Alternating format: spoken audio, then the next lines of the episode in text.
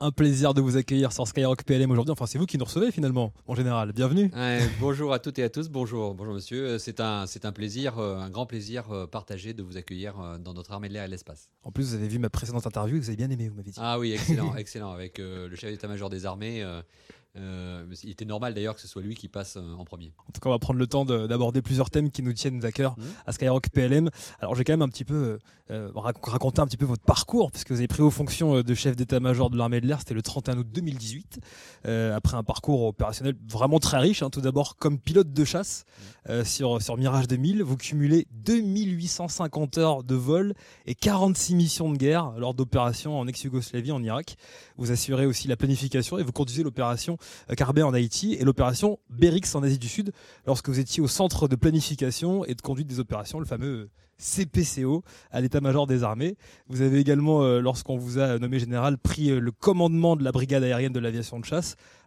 Première question, qui me vient pour un petit peu mieux vous connaître. Lorsque vous décidez de tenter d'intégrer l'école de l'air, euh, quelles étaient vos motivations à ce moment-là? Est-ce que vous aviez déjà volé? Est-ce que c'était une vocation? J'aimerais savoir le, commencement. Je pense que c'était une vocation, mais une vocation qui avait débuté un, peu plus tôt, puisque en fait, euh, c'est mon grand-père qui m'a donné cette euh, cette vocation euh, et qui, qui, avait fait la Seconde Guerre mondiale, qui avait été euh, dans l'armée de terre, puis dans la gendarmerie, et puis qui me dit un jour, j'étais en, en, troisième, il me dit, il y a des écoles militaires et, je pense que ce serait bien que tu, que tu puisses les, le connaître et connaître ces écoles. Et je me suis inscrit, j'ai passé, je suis allé au Britannique national militaire de la Flèche. Et là, et là j'ai rencontré en première année, en seconde, des aviateurs qui m'ont parlé, qui m'ont parlé de de leur passion, qui l'ont parlé de leur euh, vocation, de leur métier. Et je me suis dit, c'est ça que je veux faire. Et donc, euh, j'ai travaillé, euh, j'ai fait du sport. pour, on va parler d'autres du sport. Hein, et, et, puis, et, puis, et, puis, et puis, je suis rentré à l'école de l'air. On rentre à l'école de l'air pour être, pour être aviateur, on rentre à l'école de l'air pour être au service de la France pour, et, pour être officier. Il y a toute cette, il, y a, il n'y a pas que le vol, mais il y a aussi, et, bien sûr, c'est servir la France et, euh, et, être dans le service de, au service des, des, Français. Alors pour le vol, comme je rentrais à l'école de l'air, j'ai commencé à voler. Alors non pas à l'école de l'air, j'ai volé avant et j'ai volé euh, pas loin de chez moi. Moi j'habite euh, Bergerac et c'était à Sarladome et donc j'ai fait mes premiers vols au-dessus de la Dordogne dans un DR400 et c'était magnifique. Et vous êtes senti à votre place à ce moment-là et je me suis et je me suis senti très bien dans cette troisième dimension. Donc c'est intéressant, c'est l'influence du grand-père dans un premier temps, et après le fait de parler avec des aviateurs qui ont transmis leur passion. Donc c'est important. Ce exactement, exactement, et c'est ce qu'on essaye de faire avec euh, avec tous nos jeunes, euh, et, on a on a créé des escadrières jeunesse pour ça, mm. d'aller au contact de, de, ces jeunes qui ont entre 12 et, et 18 ans, et et susciter, susciter des vocations. Mais de toute façon, le monde de l'aéronautique euh, attire en France. On a un grand savoir-faire et un savoir-être dans ce monde de l'aéronautique. L'aéronautique, c'est plus de 100 ans euh, déjà d'existence dans notre pays. Et c'est vraiment, on a, on a beaucoup de gens qui volent aussi bien dans le privé que dans, bien sûr dans, dans le civil et le militaire. Alors, on ne peut pas parler de vous sans parler de votre passion pour le rugby. Ah, c'est voilà, ça c'est une grande histoire. Euh, est-ce que vous pratiquez d'ailleurs toujours le rugby? Je sais, que votre call sign de pilote, c'est-à-dire votre surnom euh, qui vous a été attribué, euh, il y a ce sport huge. Alors le rugby, c'est, je dirais, pareil là aussi, c'est le terroir, hein. c'est le Sud-Ouest, c'est Bergerac, c'est pareil, c'est et, et, je pense que dans le, dans le rugby, ça, ça matche bien avec, avec, avec les armées. On a d'abord, dans le rugby, vous devez être fort individuellement. Vous devez être fort individuellement et donc il faut se préparer euh, physiquement, mentalement euh, euh, et, bien sûr être, avoir, avoir des, des, qualités que l'on augmente au fil, au fil de l'air. Mais c'est pas être fort individuellement pour être fort individuellement, c'est pour être au service, au service du collectif.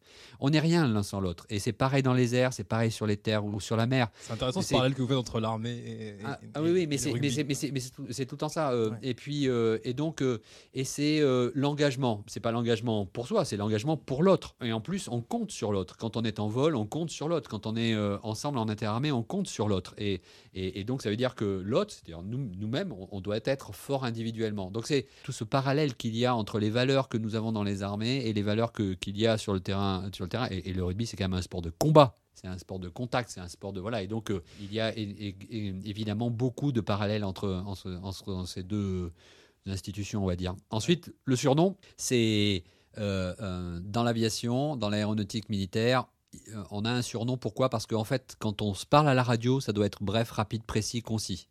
Et, pour savoir qui nous parle, on peut avoir un indicatif, mais parfois les indicatifs sont longs, on ne sait pas trop qui c'est, etc. Donc là, on, on, se, on se s'appelle avec notre, avec euh, notre, notre, call sign, notre nom de guerre. En fait, c'est pas moi qui l'ai choisi. C'est quand vous arrivez en escadron, vous êtes tout jeune, vous débutez, euh, et là, il y a des anciens.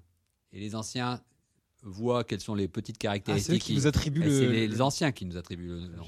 J'ai eu la chance qu'on m'appelle de, de, de, de, la sorte. Alors c'est pas lié au rugby, alors je pense que c'est certainement lié au, sport et au fait que je voilà que je n'étais pas trop certainement mauvais en sport, mais mais peut-être aussi par l'engagement que j'avais. Et puis et puis dans tous les cas, je remercie mes anciens de m'avoir euh, surnommé comme ça. Oui, je savais pas ça, je trouve ça euh, vraiment incroyable parce que c'est on le garde pendant très longtemps. Ah ouais, on le garde on le garde toute notre vie et, et, quand je retrouve des camarades de l'époque, on voilà on est et, voilà, et puis même les plus jeunes ils me connaissent par le par, mon surnom. Très très bon à savoir, on en apprend beaucoup pendant pendant cette interview. Alors en général, depuis que vous avez pris euh, votre commandement à la tête de l'armée de l'air il y a un très grand changement euh, dans votre armée le 11 septembre 2020, euh, annoncé par la ministre le 24 juillet, plutôt une nouvelle appellation, de l'espace. Hmm. Est-ce que vous pouvez nous expliquer euh, les enjeux? Les enjeux dans l'espace, il faut savoir qu'il y a un, de plus en plus de, monde dans l'espace, hmm. avec, si je prends SpaceX, avec cette, cette capacité à mettre dans l'espace, à envoyer dans l'espace de très nombreux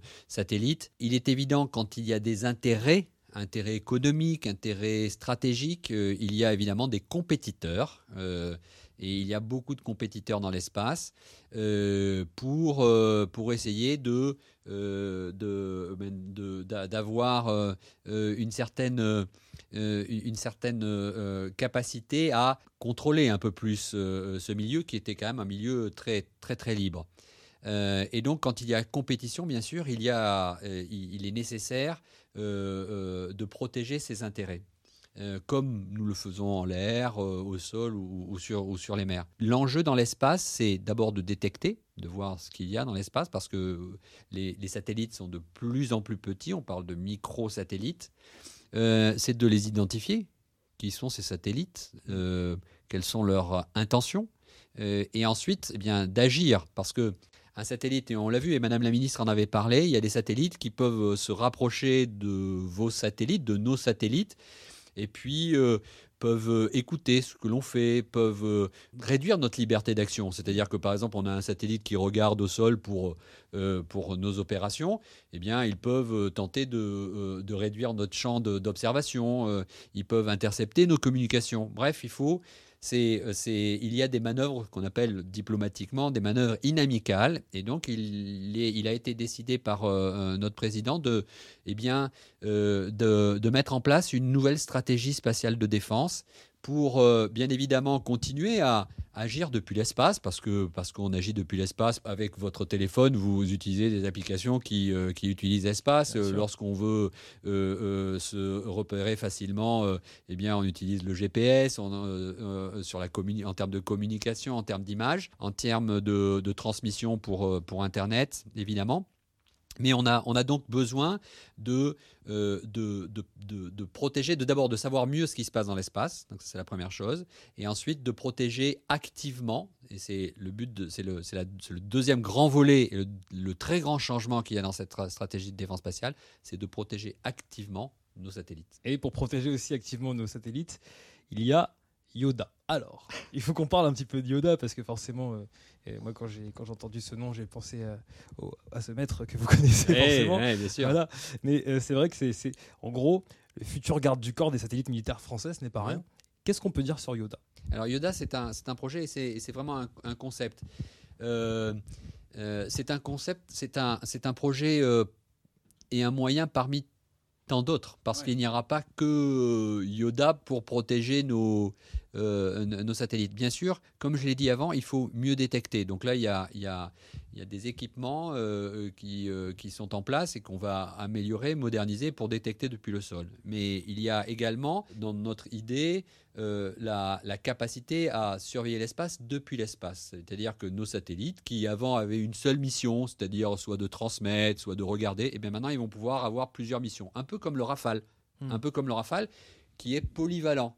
Donc euh, ces satellites-là, ils vont remplir une mission ou deux, mais ils vont aussi pouvoir remplir la mission de surveiller l'espace. Donc euh, que se passe-t-il autour de moi? Ça, c'est une première chose. Et, évidemment, quand vous détectez, bah, vous êtes en mesure d'agir. Alors après, s'il y a un satellite inamical qui vient vous voir, bah, d'abord, vous pouvez évoluer, partir, bouger. Oui pour, pour s'échapper, pour, pour, pour, pour, faire en sorte qu'ils vous perdent ou, qu'ils ne vous suivent pas, parce que en gros, vous l'avez détecté et ça se voit trop. Donc là, il va falloir avoir des capacités de manœuvre. Et on voit déjà qu'il y a des satellites qui ont des capacités de manœuvre, de bouger d'orbite, de passer euh, de, de, de, bouger de plus de 200 km en, en, altitude. Euh, et puis après, il y a cette capacité à, lorsque euh, intrinsèque, comme un avion. C'est pour ça qu'il y a beaucoup de liens entre l'air et l'espace. Un avion, il a des capacités pour brouiller lui-même. Hmm. Pour brouiller, euh, si on veut écouter, il va, il va, il va, il va, mettre en, action des équipements qui, qui, vont interdire euh, à quelqu'un de, voir ce qui se passe à l'intérieur ou, ou d'écouter ses communications. Donc là, c'est pareil, de mettre à l'intérieur de chacun de nos satellites ou nos satellites d'intérêts vitaux, eh bien des, des, capacités de brouillage ou des capacités de, euh, euh, euh, de se défendre. Par exemple, un, un, avion de combat, il a ce qu'on appelle des, des capacités d'autodéfense, c'est-à-dire que s'il est attaqué, eh bien, il, va, il va pouvoir se, se, défendre. Mais là, c'est pareil. Pareil, dans, dans l'idée, dans le concept, on peut imaginer des capacités d'autodéfense de ces satellites d'intérêt vitaux. Alors ça peut être vous le savez, il y a des développements en cours sur le laser. Donc il peut y avoir aussi, euh, on aveugle un. Alors il faut surtout pas détruire un satellite parce que quand vous détruisez un satellite, vous mettez encore plus de débris et il y a beaucoup, ah beaucoup de débris dans l'espace. D'accord. Voilà. Donc, euh, donc il est nécessaire de. On, peut, on peut aller jusqu'à détruire euh, l'optique d'un satellite ou détruire, détruire la, sa capacité à écouter. Mais parce que justement, je, je, pensais, je, pensais, je pensais à l'optique. Et puis après, il y a autre chose c'est Yoda.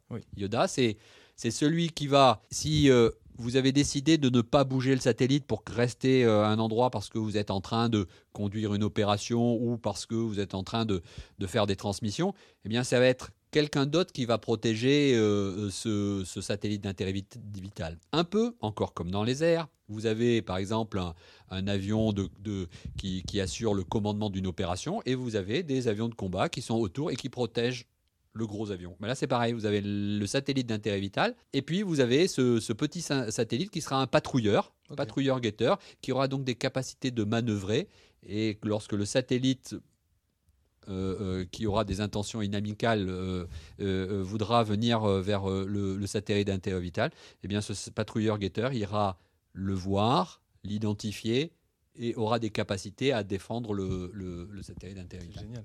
On en apprend beaucoup là sur l'espace, c'est passionnant et puis vous serez aussi passionné. Ah oui, mais c'est passionnant. Ouais.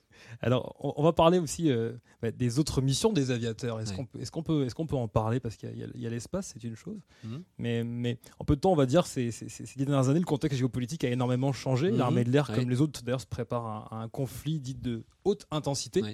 Euh, concrètement, quels sont les indices qui vous permettent au niveau de l'armée de l'air et, que le risque de ce type ne devienne pas possible ou, doit être mis, euh, ou doit être mis l'effort pour être prêt en fait C'est ça la hmm. question. Oui, tout à fait. Alors, je pense qu'il faut toujours repartir un petit peu dans, dans, l'histoire. Il y a euh, à, la chute du mur de Berlin et, dans les années qui ont suivi, il y a eu une, il, y a eu de moins en moins de compétiteurs euh, euh, dans, euh, dans notre espace aérien, dans cette troisième dimension. Ce qui fait qu'on avait une totale liberté d'action.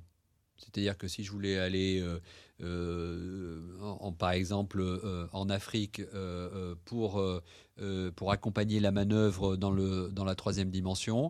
Euh, euh, pour l'opération Barkhane, eh bien, je peux avoir des drones, je peux avoir des, avions qui n'ont pas forcément de, capacité à ce qu'on appelle acquérir la supériorité aérienne. Parce que parce qu'il n'y a rien. Parce qu'il n'y a pas il n'y a pas de, il n'y a pas de défense solaire, il n'y a pas de, d'avion suffisamment technologiquement avancé pour euh, nous, réduire cette liberté d'action. Maintenant, ce, que l'on voit depuis quelques années, c'est que il y a euh, il y a plusieurs grands pays et des puissances régionales qui ont augmenté leur niveau euh, dans le domaine aérien, tant dans le domaine des, avions avec des radars, des missiles, que dans le domaine de la défense solaire. Ce que l'on voit, c'est que il y a plusieurs endroits on nous dénie l'accès de plus en plus. Ce qui veut dire que pour agir, pour produire les effets qui nous sont demandés par les plus hautes autorités sous la conduite bien sûr du chef d'état-major des armées qui est le chef des opérations,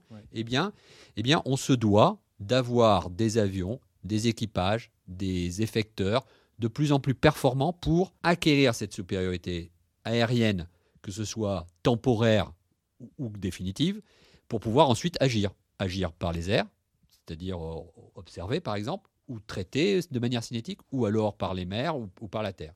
Donc il faut, il faut qu'on a, il faut qu'on ait, et c'est, et, c'est, euh, et euh, même mon homologue américain, le, général C.Q. Brown, qui, a écrit dernièrement sa vision stratégique, met en exergue ça. C'est-à-dire qu'il, il, nous, nous avons comment dénier l'action?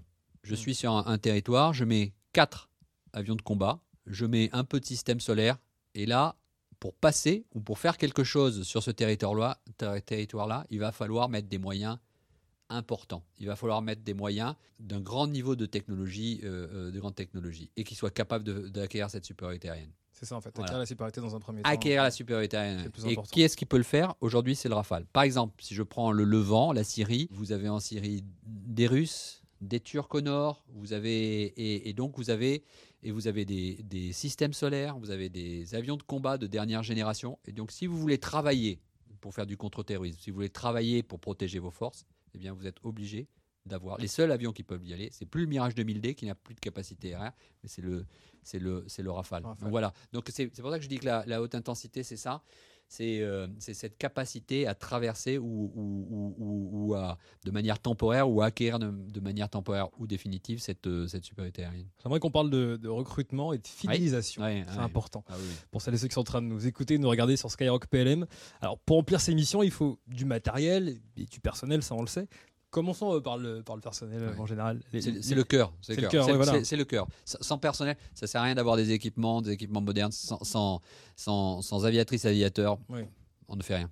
Alors, ceux qui, ceux qui font le choix de cet engagement dans l'armée de l'air, quelles sont leurs, leurs motivations aujourd'hui Vous qui les observez, vous qui savez tout, on aimerait savoir aussi. D'abord, on a, on a très souvent euh, parlé de, de, notre armée de l'air et de l'espace comme une armée très technologique. Alors oui, oui, c'est une armée euh, où nous avons de, nombreux fleurons de, la technologie et donc euh, il est évident que pour mettre en œuvre euh, ces, équipements, il est nécessaire d'avoir des aviatrices et des aviateurs experts dans ces domaines-là. Experts dans ces domaines-là. Donc il faut, il faut un certain bagage, un bagage scientifique, mais ce n'est pas, ce n'est pas que cela. C'est également de pouvoir avoir cette euh, capacité à mener des opérations aériennes et, euh, et, maintenant des opérations spatiales. Donc là, il y a toute une, tout un, un, pan de, de l'éducation. C'est sur, euh, bien évidemment, sur la conduite des opérations parce que c'est le cœur, c'est la finalité d'une armée. Ce sont les opérations. Et puis, et puis il y a, et puis bien évidemment, il y a tout ce côté humain on, a, la chance, on a la chance d'avoir des, aviatrices et des aviateurs qui sont innovants, qui sont audacieux, qui sont passionnés, euh, tout en étant précis. Alors c'est le c'est le côté euh, euh, technologique, mais aussi la précision. quand on vole, quand ça va très vite, on est obligé d'être très précis. Et donc c'est ce côté très précis qui est qui est complètement dans l'ADN de, l'aviateur.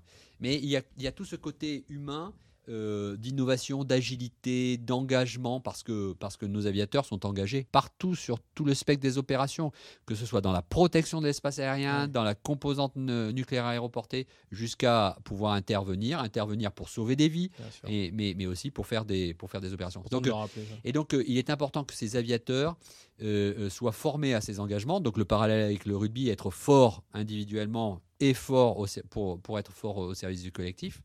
Et puis, il y a le management.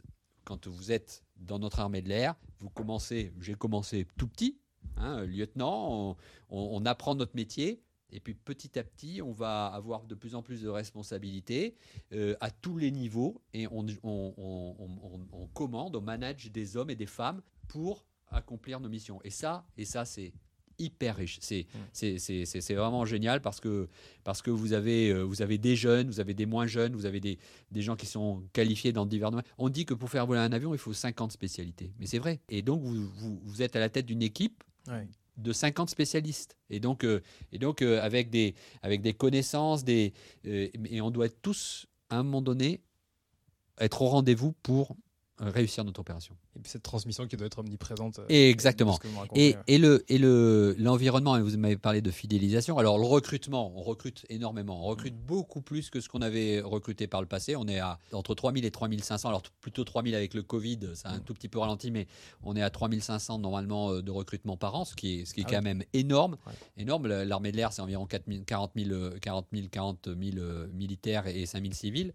Donc on a on a beaucoup de recrutement, mais le milieu euh, de l'aéronautique civile, aéronautique et spatiale civique, est très attractif. Donc vous imaginez bien que mes aviatrices et mes aviateurs sont, comme ce sont des pépites, ces pépites, elles sont très recherchées par euh, Donc il faut que j'arrive à fidéliser que pour un certain. Mais moi, j'ai besoin aussi, et comme toutes les armées, nous avons besoin de jeunes. C'est pour cela qu'à partir d'un certain moment, il est évident que euh, nous devons assurer cette reconversion vers, vers le civil, mais pas trop tôt. Ils sont en train de nous écouter, et d'ailleurs, bah, dédicace aux pépites, comme vous les appelez. Ouais. Dans, le domaine du recrutement, il y a un site internet hein, qui s'appelle euh, deveniraviateur.fr. Je vous encourage à aller faire un petit tour. On apprend que vous recrutez effectivement euh, plus de 3000 personnes chaque année. Il y a certainement plusieurs métiers qui sont proposés. Quels sont les métiers un peu plus méconnus alors? Dans notre armée de l'air et de l'espace, euh, euh, évidemment, tout le monde connaît le, euh, le, pilote, tout le monde connaît le mécanicien. il y a des métiers liés à tout ce qui est numérique, donc les systèmes d'information et de communication qui sont moins connus. ce qu'on appelle les, chez nous les SIC aéros, et qui eux aussi sont des pépites et très chassés par, euh, par, par, le monde extérieur. Nous avons évidemment des contrôleurs, mais nous avons également euh, des gestionnaires euh, de ressources humaines, bien sûr. Nous avons nos propres pompiers, les pompiers de l'air, qui sont, qui sont des spécialistes. Nous avons nos commandos pour faire, pour aussi bien protéger nos bases aériennes, mais aussi ce sont ces commandos-là qui, pour, pour partie, partent aussi, vont dans les forces spéciales pour, pour amener cette troisième dimension dans l'équipe des forces spéciales constitué de, soldats et de, marins avec ces aviateurs. On a différentes euh, spécialités, euh, mais je dirais toujours comme euh, c'est vraiment pour arriver à faire, à faire nos missions, nos missions permanentes qu'on ne voit pas, euh, euh, Français, Françaises, dormez tranquille, la chasse veille, c'est ce qu'on disait, c'est-à-dire qu'on protège l'espace aérien. Euh, on, a des, on a des radars, radars qui sont évidemment liés avec les radars civils pour donner la meilleure couverture possible. On travaille beaucoup sur la lutte anti-drone en ce moment bien évidemment, parce que la menace, elle est multiple. Euh, et puis on a cette capacité à aller, euh, aller euh, dans. J'avais une conférence dernièrement, une conférence, une, une, visioconférence avec mes homologues du, de l'Indo-Pacifique. Il était tôt quand, quand on dit que l'armée de l'air et l'espace ne se couchent jamais. En, effet, même son chef ne se couche pas beaucoup. Et et j'étais donc avec avec l'Indo-Pacifique, avec l'Australie, la Nouvelle-Zélande. On a on a plus plus d'un d'un million et demi de, de Français dans, dans cette grande région de l'Indo-Pacifique on leur doit de leur assurer la protection, euh, euh, de venir euh, en aide rapidement s'il y a une catastrophe naturelle. Et comment peut-on venir en aide? Ben, et, comme toujours l'image du rugby, c'est avec plusieurs. Et on a beaucoup, beaucoup de coopération et avec ces pays-là et on doit, on, doit on doit le poursuivre. Le collectif. Le collectif, on doit poursuivre ce collectif. Le fait d'être acteur de l'histoire de l'espace, ça, impose évidemment de créer bah, de nouveaux métiers, de nouvelles filières de formation, avec la responsabilité qui est la vôtre. Quel est votre principal enjeu euh, en ressources humaines actuellement? Alors, c'est vraiment, c'est vraiment de fidéliser. D'accord. Euh, c'est vraiment la fidélisation, c'est-à-dire que euh, j'ai, je forme, je forme, je dirais, si vous voulez recruter, votre formation doit être de plus en plus attractive et de plus en plus moderne. Donc là, on a, il y a tout un, tout un pan de, tout un, toute une, un, enjeu de modernisation et nous sommes en train de moderniser, de moderniser. Par exemple, pour euh, le pilotage, euh, nous avons un, superbe outil qui s'appelle le PC21, euh, qui est un avion, mais qui est plus qu'un avion, c'est un système puisque vous pouvez, tout est simulé à l'intérieur et vous avez l'impression d'avoir un radar, vous avez l'impression d'avoir des,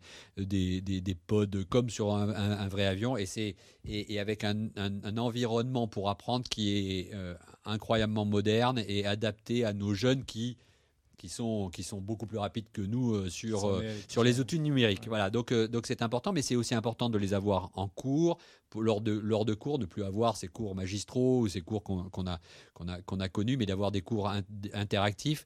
Et puis presque individualisé, individuel, pour, pour pouvoir être encore plus rapide et efficace, parce qu'un jeune, quand il rentre, il n'a pas envie de rester euh, longtemps sur les bancs de l'école, il a envie d'aller dans les unités. Donc, il donc nous avons intérêt à aller dans ce sens-là et de lui donner les, bases, bien sûr, mais ensuite d'aller rapidement, euh, rapidement en, unité. Et pour fidéliser, la modernisation, elle passe, par exemple, dans, le, dans la maintenance aéronautique, on est en train de mettre en place le hangar du futur. Alors, c'est quoi le hangar du futur? Bah, Vous pouvez d'ailleurs, dans, le dernier Actualité, dont je recommande la lecture, ou non, c'est sur le calendrier qui, va apparaître, le nouveau calendrier. On a, vous avez une photo d'un jeune mécanicien qui est en train d'inspecter un rafale. Alors, par le haut, mais alors donc il n'est pas sur une échelle, il a un drone. Il a un drone qui se balade autour du, euh, du Rafale pour, euh, pour voir si, si, tout, si tout est, est, est, OK. Donc, euh, je pense qu'il y a, on, a, on, a on est lancé dans cette modernisation et cette modernisation, eh bien, ça plaît. Ça plaît à l'aviateur et, et, l'aviateur va rester parce qu'il parce qu'il voit que on a des outils, des, des, outils modernes, aussi modernes technologiques comme le Rafale, mais il a aussi euh, il a aussi des outils modernes pour travailler. Et ça, c'est important, la fidélisation. Après, la fidélisation, on doit offrir à nos aviatrices et à nos aviateurs un cadre de travail et, un environnement euh, digne de ce nom. Alors ça passe euh, bien sûr par, je vous ai parlé par avec ce hangar du, futur, mais ça, c'est aussi, on doit prendre en, compte les, ses aspirations et, et ses, contraintes, enfin sa, vie quotidienne. C'est sa famille par exemple. Vous savez que dans nos armées, on a, pour le besoin de l'institution, on a une certaine mobilité géographique. Et qui dit mobilité géographique, quand on commence à avoir une famille, c'est moins simple que quand on est tout seul. Même si quand on est tout seul, on a sa famille qui est proche. Et, On doit accompagner cette mobilité géographique. Donc euh, ça, c'est très important.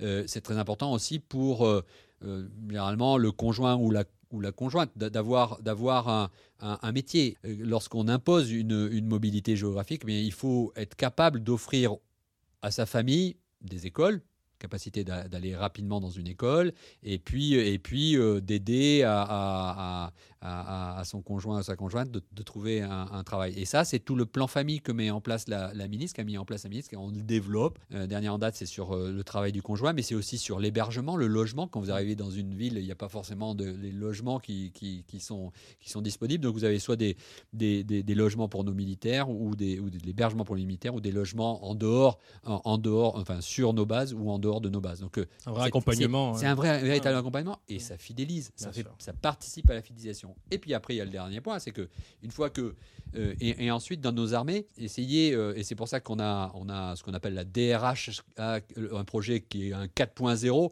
Alors le 4.0, ça fait très numérique, on dirait que c'est que du blabla. Non, le 4.0 dans, dans toutes ces organisations là, c'est pour aller c'est pour individualiser la gestion. Donc ça demande un effort particulier à, notre, DRH d'aller encore plus au contact, de recueillir les, souhaits de nos aviatrices et nos aviateurs et de, de faire en sorte de mettre en, en, parallèle les besoins de l'institution et les, souhaits de nos aviateurs. Cette individualisation de la gestion, ça demande beaucoup.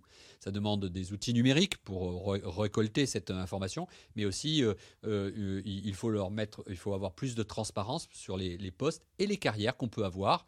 Euh, des carrières qui peuvent être soit, on dirait, dans le même domaine, mais ce qui est intéressant dans notre armée de l'air et de l'espace, c'est qu'on peut avoir des carrières, des domaines complètement différents. On peut passer, moi je suis passé donc des opérations, après j'ai fait du, de, l'international, du capacitaire, euh, voilà, et, de ressources humaines. Voilà, on, peut passer. C'est complètement possible. Et ça, c'est complètement possible. Et ça, et je, pense que ça, c'est hyper intéressant en termes de, de euh, humain et donc de fidélisation. Rassurez-nous, parce qu'on parle depuis tout à l'heure avec beaucoup d'enthousiasme, et c'est normal, de technologie, euh, et on parle aussi du futur. Mais est-ce que dans, dans l'avion de chasse du futur, il y aura encore un pilote? Oui, il y a encore.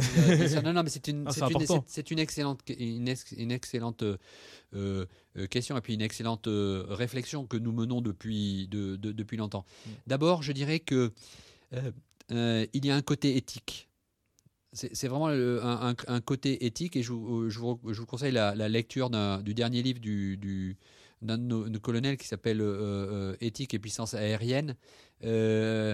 Est-ce que, nos citoyens sont prêts à, confier à une machine, euh, à une machine euh, qui peut emporter le feu nucléaire? Hmm, je suis pas sûr. Euh, nous avons également besoin, et on le voit même si je regarde le drone, le drone, c'est n'est pas une machine qui est pilotée toute seule, elle est pilotée à distance. Il y a, il y a un, homme, un homme dans la boucle, un homme, une femme dans la boucle.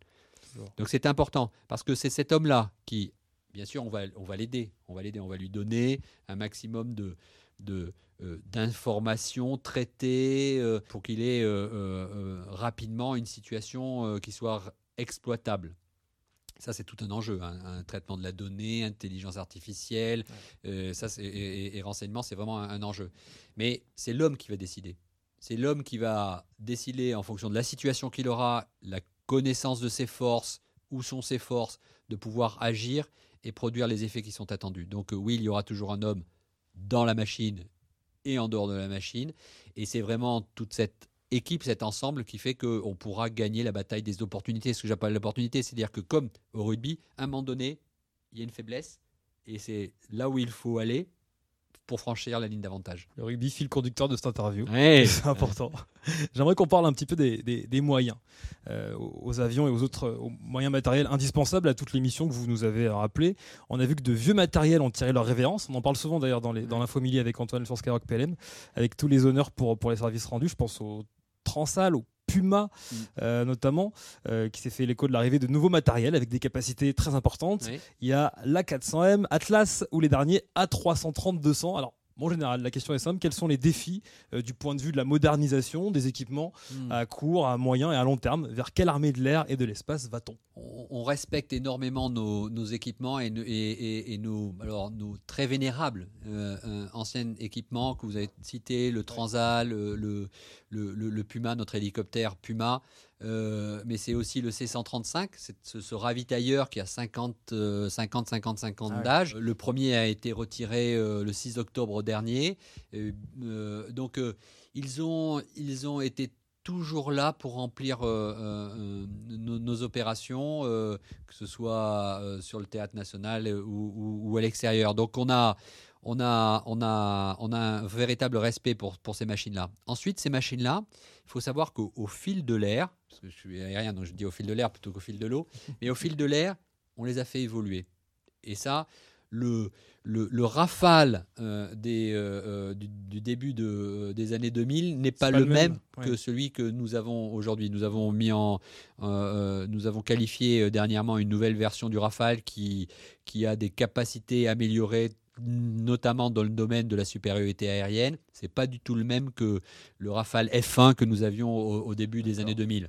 Le Transal, c'est pareil. Le, Puma, c'est pareil. Donc, il y a sur euh, une vie d'un équipement des évolutions qui permettent de répondre aux besoins, aux menaces euh, qui, elles aussi, évoluent. Donc ça, c'est important. Et ensuite, à un moment donné, ben, vous ne trouvez plus de composants.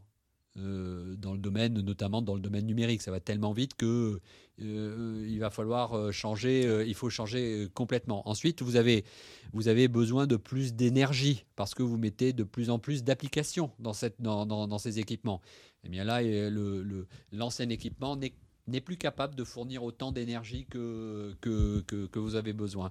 Euh, il y a des composantes, même des composantes aéronautiques, euh, dans l'aéronautique qui, se ne fabriquent, qui ne se fabriquent plus. Alors ça peut être pour un avion, mais aussi pour du matériel d'environnement, ça ne se fabrique plus. Donc il est nécessaire de, de faire, de faire autre chose et de faire. Et donc, euh, et donc on a, il y a des, des cycles et au bout d'un certain nombre de temps, on passe on passe à de nouveaux équipements.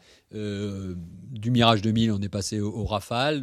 du, C160, le Transal, on est passé à, la 400M Atlas. Voilà. Et c'est pareil pour, euh, pour nos ravitailleurs, c'est pareil pour nos radars, c'est pareil pour, pour tous les équipements. Et, donc là, on est, on est sur euh, une, loi de, programmation militaire euh, qui, euh, qui nous permet de moderniser. On est sur une ambition 2030 qui nous permet de moderniser l'ensemble de nos capacités, terre, air, mer. Évidemment, je vais parler plutôt de, du domaine qui, qui m'est confié, l'armée de l'air et l'espace. Euh, donc on a, on a ces Rafales, on a ces, euh, ces, nouvelles versions de Rafale, on a ces nouveaux euh, équipements, on a, on a des nouveaux dans l'espace, on va avoir de nouveaux satellites d'observation, on va avoir ces nouveaux satellites de communication, on va avoir ces nouveaux moyens qui regardent et identifient, détectent et identifient dans, l'espace. On a parlé de ce projet Yoda, de ce patrouilleur-guetteur. On a également d'autres moyens et, et ensuite on regarde encore plus loin. Et là, par exemple, euh, c'est le programme, le futur euh, euh, système de combat aérien du futur. Enfin, c'est le système de combat aérien du futur, ce qu'on appelle le, FCAF ou le SCAF. Quelle aviation de combat, quel avion de combat, quels moyens de combat dans les airs nous allons avoir entre, à partir de 2040. Et quand je dis à partir de 2040, c'est 2040 et, jusqu'à. Ça débordera sur l'autre siècle, bien sûr. Et c'est cet enjeu-là, eh bien, il faut, on est en train de le construire maintenant parce que parce qu'il faut 20 ans à peu près pour développer un concept, un avion, un système, parce que ce ne sera pas qu'un avion, ce sont des drones qui vont voler avec l'avion, c'est un combat cloud qui va permettre de gérer toute l'information, qui, parce que tous les équipements seront des capteurs, tous les capteurs seront reliés entre eux et donneront, permettront de construire une situation pour que celui qui sera au plus proche, le plus proche avec les meilleures capacités pour remplir l'effet, pourra remplir l'effet. Donc là, on est en train de le construire avec l'Allemagne, avec l'Espagne, avec mes homologues, on a défini quels étaient les besoins.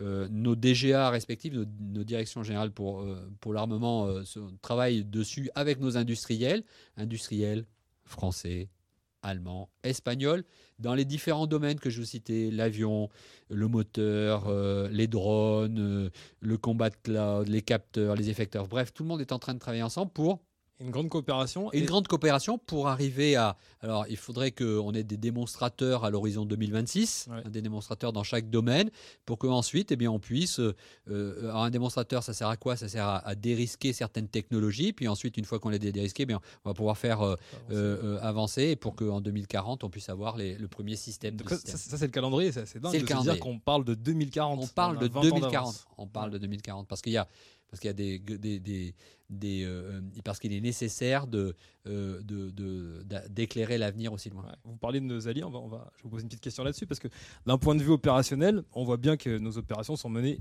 en coopération, toujours avec, avec de nombreux alliés. On va jusqu'à vendre des rafales à l'armée grecque sur nos substances. Euh, cette coopération est devenue indispensable. Est-ce que ça reste un, un enjeu pour vous? Est-ce qu'il y a des limites aussi? Alors la coopération, ce sont des opportunités, des, opportunités pour être, euh, euh, pour être meilleur et pour pouvoir réaliser, les effets. Donc on a besoin euh, de, de, de, travailler ensemble pour, par exemple, lorsque il y a euh, cette opération Inherent Resolve euh, au niveau euh, du Levant qui est, qui est mise en place pour lutter contre Daesh, eh bien, on, est, on, puisse offrir cette, cette capacité, cette puissance aérienne, et on, on, l'offre à, plusieurs. Le concept, c'est de pouvoir d'abord s'entraîner, s'entraîner. alors, on peut s'entraîner en bilatéral, euh, ça veut dire quoi? Bah, Je m'entraîne avec les Britanniques, je m'entraîne avec euh, Espagnols, Italiens, euh, mais je, m'entraîne aussi en, en, multilatéral. Alors ça peut être des groupes de 5, 6, 7 qui s'entraînent ensemble. On a des exercices on a des exercices euh, euh, euh, annuels qui, qui se déroulent dans chacun de nos, de nos pays. Là, on, vient, on a fini un exercice qui a eu lieu dans le sud-ouest de la France qui s'appelle Volfa. On avait Grecs et Espagnols qui ont, qui ont participé avec nous, qui ont participé à cet exercice, même si sous la contrainte Covid, donc c'était c'était pas simple. En fait, on a on est plug and fight. C'est un peu le, système, c'est-à-dire que depuis tout petit, on apprend, on est euh, comment comment combattre ensemble, comment parce qu'on a des avions différents, on a des, des façons de faire différentes et on essaye de eh bien de de, de, normé, dans ces, d'être standardisé dans ces, dans ces méthodes pour faire telle ou telle mission. Et lorsque vous avez une opération, eh bien, il est aisé dans, dans, dans, dans ce milieu aérien eh bien, d'avoir 4 Rafales, 4, euh, 4 F-16 américains, euh, 4 Typhoon euh, britanniques. Et on parle, on parle le même langage. C'est l'anglais, mais c'est aussi euh, les codes. Euh, on, on, parle exactement la même la même tactique pour réaliser telle mission de défense aérienne, de, pour acquérir la supériorité aérienne. On, les travaille, ces tactiques. C'est un peu comme sur le, sur le, euh, pour le rugby, on travaille des tactiques et ensuite on va les mettre, euh, quand on rentre sur le terrain, eh ben, on, les connaît et euh, il suffit d'un mot code pour, pour dérouler ces, tactiques. C'est vraiment je dirais, c'est vraiment c'est au cœur de notre ADN d'être d'être interopérable et d'être interopérable d'abord en termes techniques. On doit être et on travaille beaucoup sur le fait que un avion français puisse parler à un avion américain, puisse parler à un avion allemand. Ça, c'est très important. Alors évidemment, c'est comme vous l'avez dit avec les Grecs, on a le même avion, ce sera encore plus facile. Euh, mais après, il faut aussi parler euh, d'interopérabilité euh, tactique, et ça, c'est le, je dirais, c'est le plus compliqué, le plus long à avoir. Donc, ça, nécessite beaucoup, beaucoup d'exercices. J'aimerais qu'on adresse un petit mot pour, pour nos plus jeunes auditeurs qui se posent des, questions sur, sur leur avenir et qui n'ont pas encore franchi peut-être le pas de se rapprocher de l'armée de l'air et de l'espace pour en savoir davantage. Est-ce que euh, vous avez été un des premiers à accorder une dédicace vous, à Skyrock PLM On vous en remercie hein, pour votre fidélité depuis le début. Oui, mais dans Skyrock, il y a Sky, donc c'était pour moi évident. Enfin, c'était voilà, vous étiez déjà dans la troisième dimension, donc. Euh, donc c'est fantastique qu'on ait cette radio Skyrock pour les militaires et, que vous nous souteniez. Euh, qu'est-ce que vous pouvez dire à, nos auditeurs qui sont en train d'écouter la radio tout de suite? D'abord, j'espère qu'ils ont senti toute ma passion, toute mon et je l'ai conservé, je la conserverai, et, et nos aviateurs l'ont dans le, euh, euh, en, soi, on a, cette passion, passion de euh, d'être ensemble, passion de de l'aéronautique, passion de la troisième dimension, passion de, de, servir la France, passion d'être et d'être le meilleur pour pour pour collectivement. moi, ce que je, je trouve le slogan de le, le, ce, qui a, ce qui a été trouvé là par mes équipes de, de communication et, et, et ma DRHA, c'est excellent. C'est venir et devenir. Je pense que venir, vous poussez la porte, vous poussez la porte de nos CIRFA, vous poussez euh, la porte de. Quand je dis pousser la porte, c'est pas que physique, c'est électronique, hein, c'est numérique, c'est voilà. Euh, et, venir, venir, et vous allez découvrir un monde, un monde qui est euh, qui est extraordinaire.